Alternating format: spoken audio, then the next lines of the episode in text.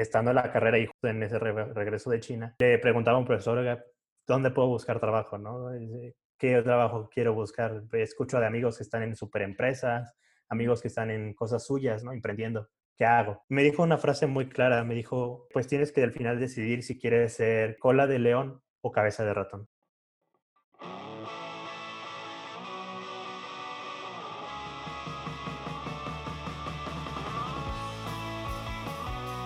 Soy Cecilia MP y esto es Amadrazos, el podcast donde entrevistaré a diversos profesionistas para que te cuenten todas esas realidades que tuvieron que aprender a madrazos durante su vida laboral. Esas realidades que no te enseñan en la escuela y que en definitiva pueden llegar a ser tus realidades. ¿Estás listo? Comencemos.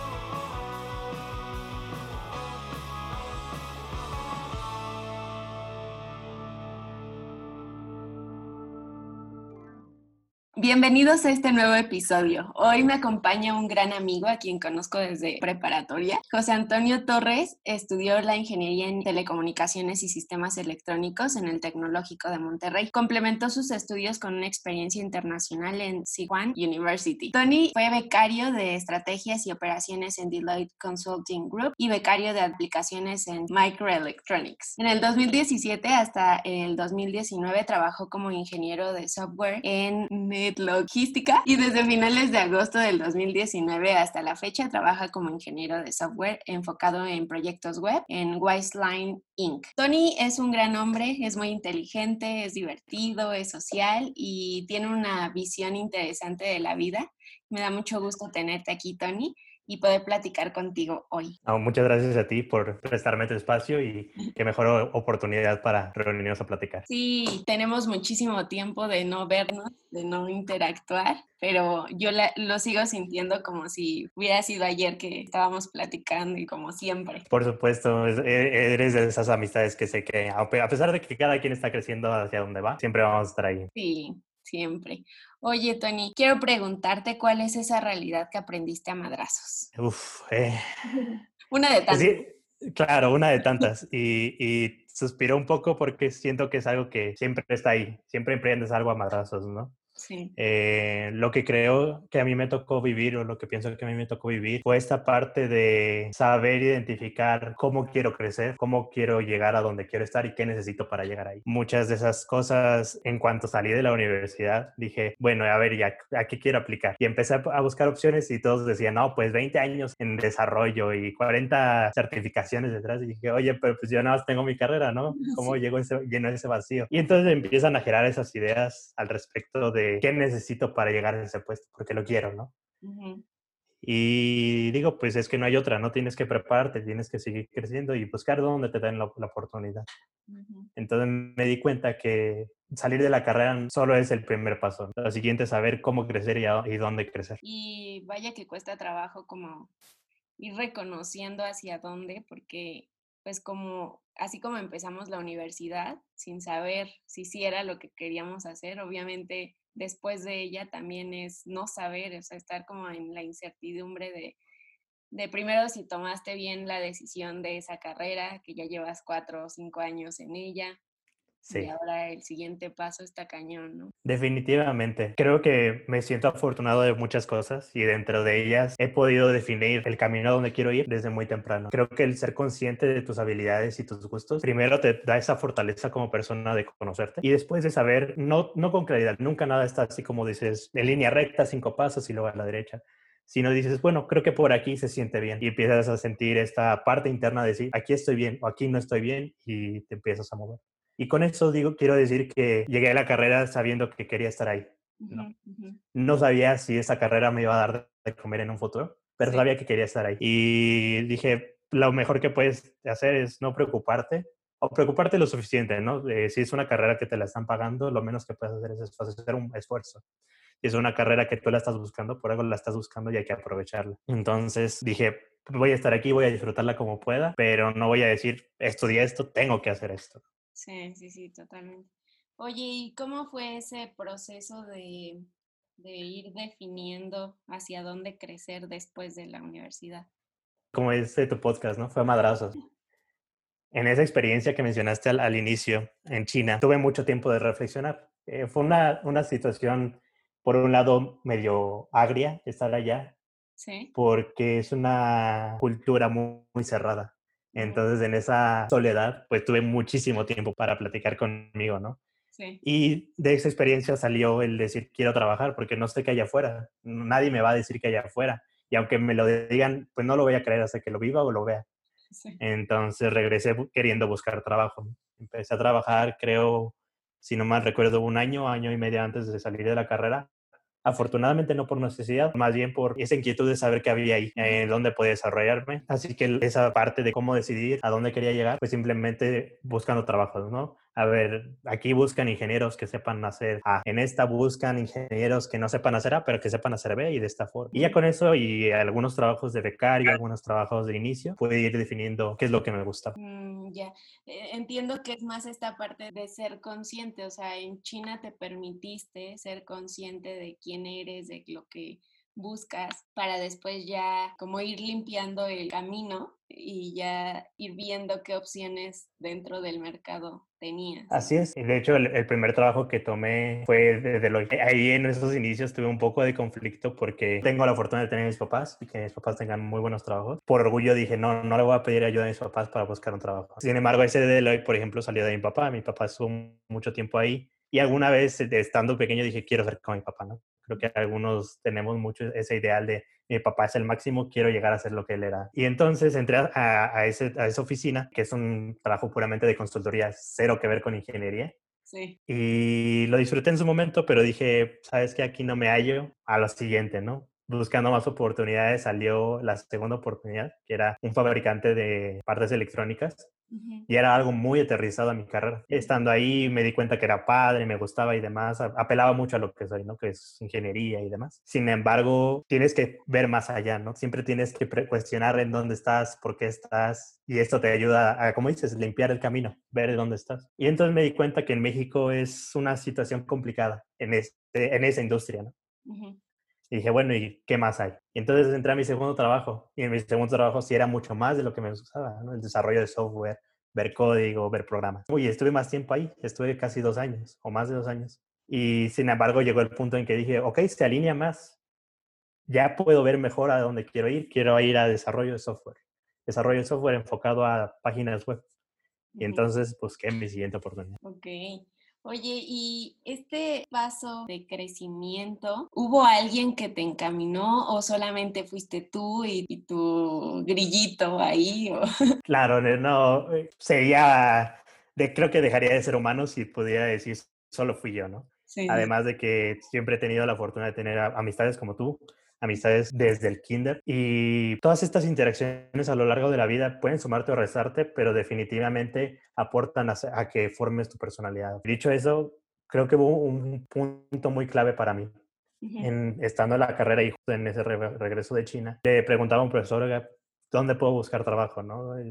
¿Qué trabajo quiero buscar? Escucho de amigos que están en superempresas, amigos que están en cosas suyas, ¿no? Emprendiendo. ¿Qué hago? Me dijo una frase muy clara, me dijo, pues tienes que al final decidir si quieres ser cola de león o cabeza de ratón. Y creo que mucha gente habrá escuchado esta frase, ¿no? Es de las frases de antaño que casi casi son lecciones milenarias. Sí. Y así como me lo explicó, era saber si quería entrar a esta super mega empresa tipo Google, tipo Facebook, en la que eres un número más. Tal vez si aportas a la empresa y te dan proyectos internos padres y demás, pero no dejas de ser un número más. Te van a pagar muy bien, vas a aprender muchísimas cosas, pero vas a estar encerrado en ese puntito del gran mundo. ¿no? Ese es el punto de ser cola de león, porque estás en un león, una bestia magnífica, ¿no? Potente, grande, pero eres solo una parte de él o quieres ser la cabeza del ratón. El ratón siendo de estas empresas tal vez pequeñas, incluso medianas, que no le llegan a pisar los talones al otro, pero en donde también vas a encontrar mucho crecimiento y puedes llegar rápidamente a escalar esta estructura. Sin embargo, va a requerir otro tipo de esfuerzo para ti. ¿no? Ujú. Está bien interesante esa parte porque, por ejemplo, en mi caso, cuando decidí esta parte del emprendimiento, el crecer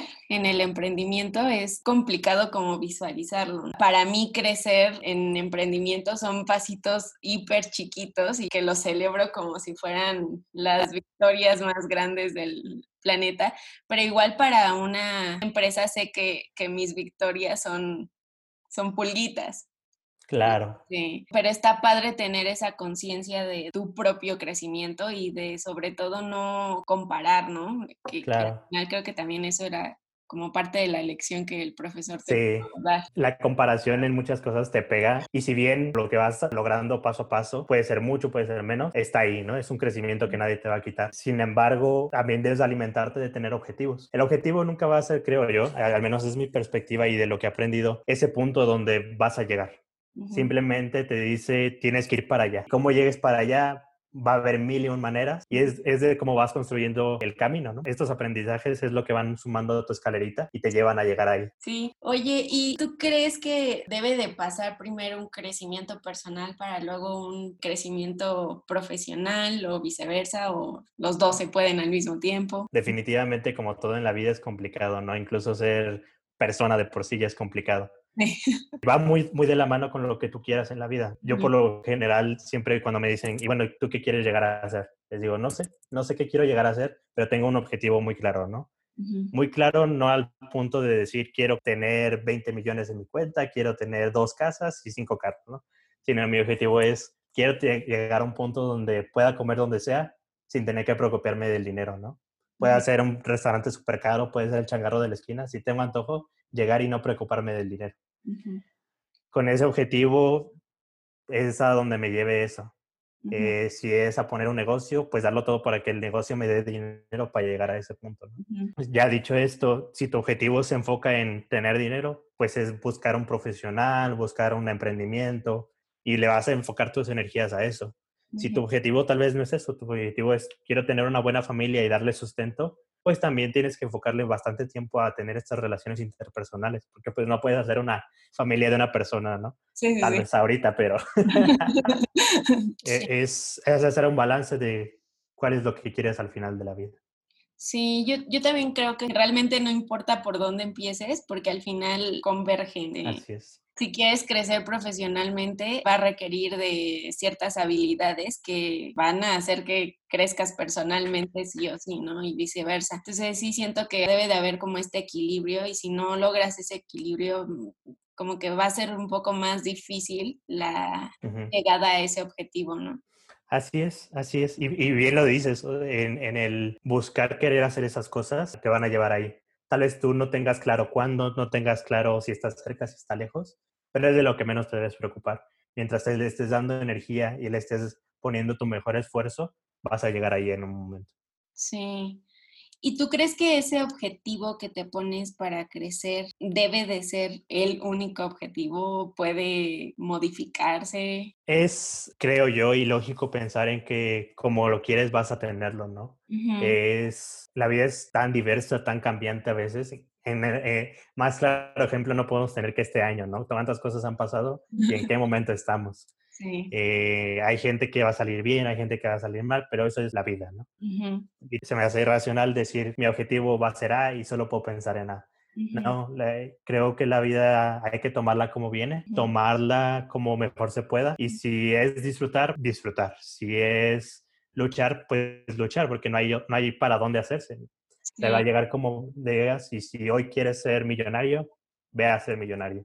Si mañana quieres ser feliz siendo tú solo, ve a ser feliz, pero no dejes de mover. Sí, oye, ahorita que te estoy escuchando hablar, cuando hice la presentación yo les dije que para mí tú eres una persona que tiene una visión especial de ver la vida y creo que este es un punto que siempre me ha sorprendido de ti porque tienes esta forma de ir fluyendo en la vida eh, tan padre y aparte cómo lo expresas, haces que hasta las personas como más rígidas y que queremos seguir como ABC, digamos. ¿y qué tal si también fluyo como él?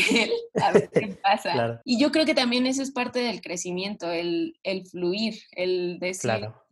pues hoy no va a salir como yo esperé o como yo quería que, pero tal vez el fluir me va a llevar a algún lado mejor del que yo Claro. ¿no? Claro, está muy bien, ¿no? Te, te liberas de muchas cosas en el despreocuparte y en el dejarte llevar. Sin embargo, es un camino que por algo dicen tienes que ir forjando tú solo. Entonces, no simplemente, ah, pues a ver, me voy a estampar con esta piedra y luego con esta otra y a ver a dónde llego, ¿no? Es a veces peligroso decir, aquí estoy bien, aquí es donde quiero estar. O sabes que voy a ignorar esta parte que me dice que no, porque aquí estoy cómodo. Aquí me, me cuidan y me enseñan, tal vez no mucho, pero me enseñan.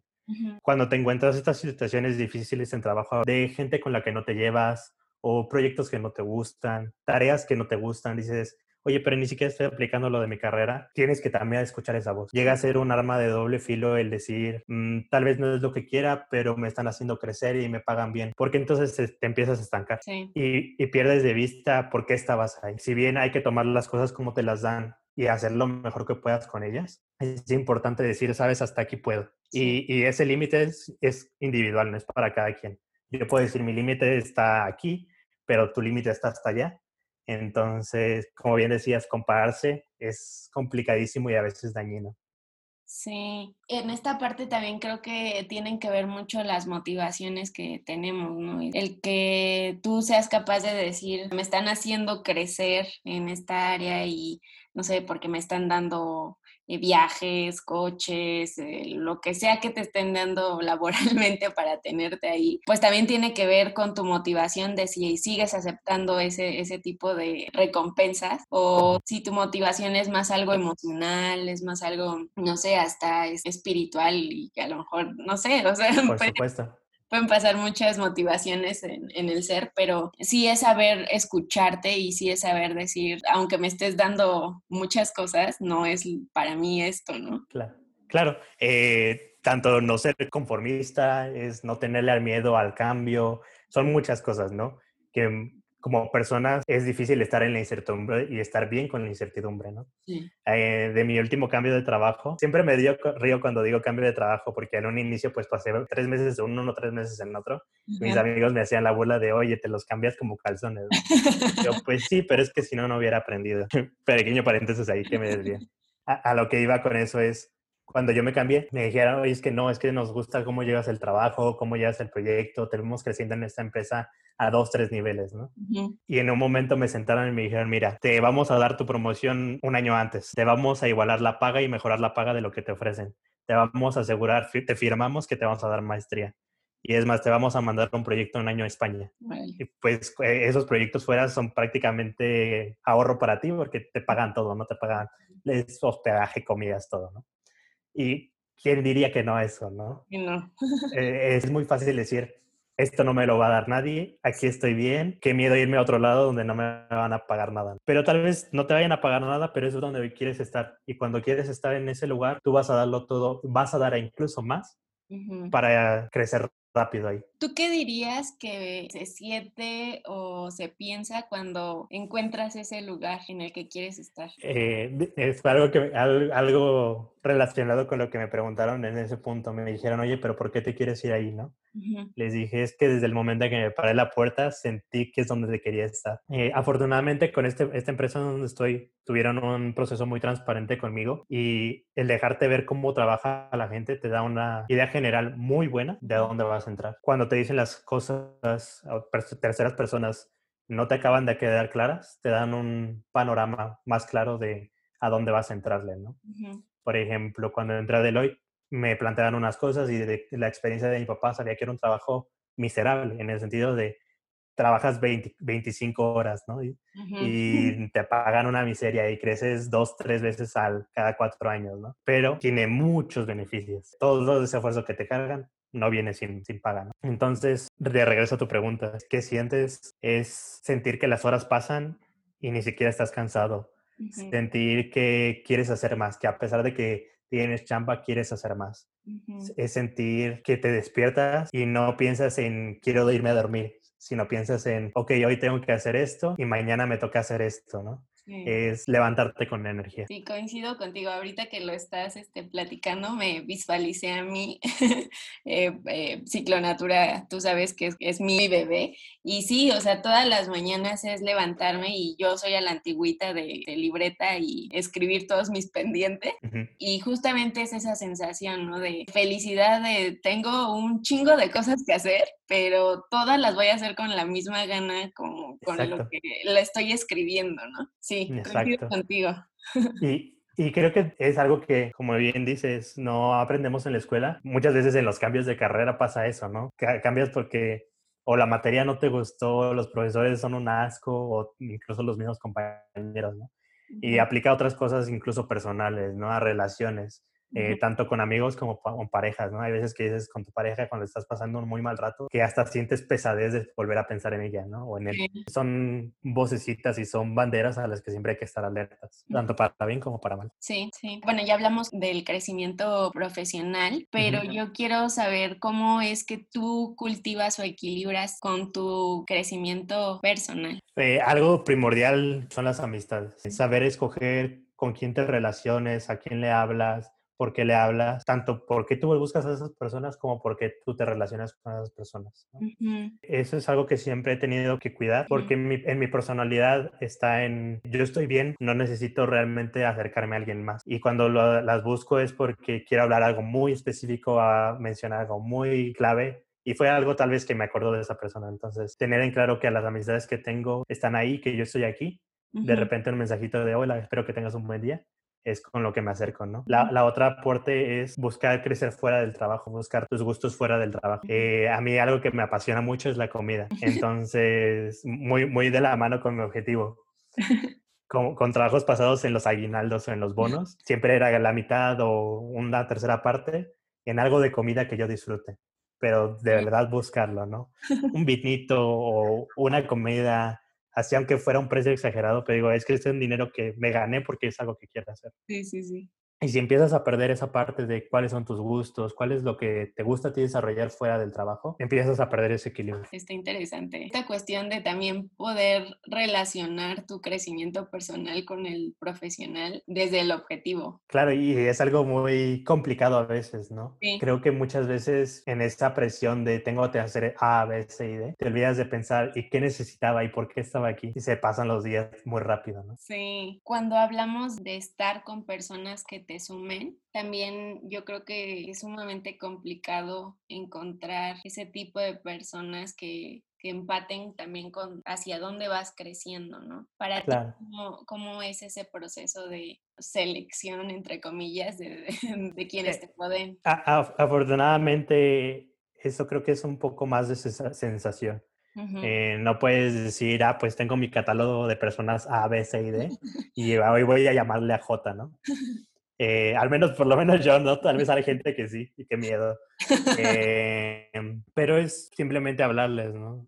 Tanto con la búsqueda de trabajo como en una decisión de carrera, como en si te vas a poner un pantalón verde o rojo pues tienes que elegir. Es decir, ah, pues hoy le voy a hablar a esa persona. O incluso en buscar tus, tus objetivos. internamente aquí en esta empresa tengo muchas libertades de, de, hacer proyectos. E iniciando dije, quiero intentar hacer esto, pero no sé dónde. Entonces con la primera persona que no supe si era, nunca he sabido si es mi jefa o no es mi jefa, dije, oye, mira, ¿te puedo robar cinco minutos? Y me dijo, sí, sí, claro. Y ya en esos cinco minutos me dijo, mira, acércate con eh, Jorge, acércate con Marcos y acércate con Carlos. Estas personas creo que se alían contigo. Ese perder el miedo a preguntar para lo que quieres es clave para saber con quién te quieres relacionar. Y eso me ha llevado tanto a conocer amigos como a conocer gente en, en esta parte profesional con las que digo, ah, pues esta persona es muy chida para trabajar, ¿no? Y esta persona es muy chida para convivir, echar una chela y los shots. sí, sí, sí. Oye, ¿y qué consejo le darías a todas las personas que nos escuchan en relación al crecimiento? Que se dejen de preguntar las cosas y actúen. Es muy fácil divagar y irte en ese hilo de ideas de ¿y qué voy a hacer? ¿y qué, en qué voy a trabajar? ¿Y qué trabajo busco? ¿Dónde busco? Afortunadamente vivimos en una era donde la información está al alcance de un clic y es muy fácil decir, Google, trabajos de ingeniero de software, trabajos de ingeniero de software en México, trabajos de, de, software en Tlalpan. Tal vez no te encuentres luego, luego así la empresa que te va a pagar 15 millones en una hora, ¿no?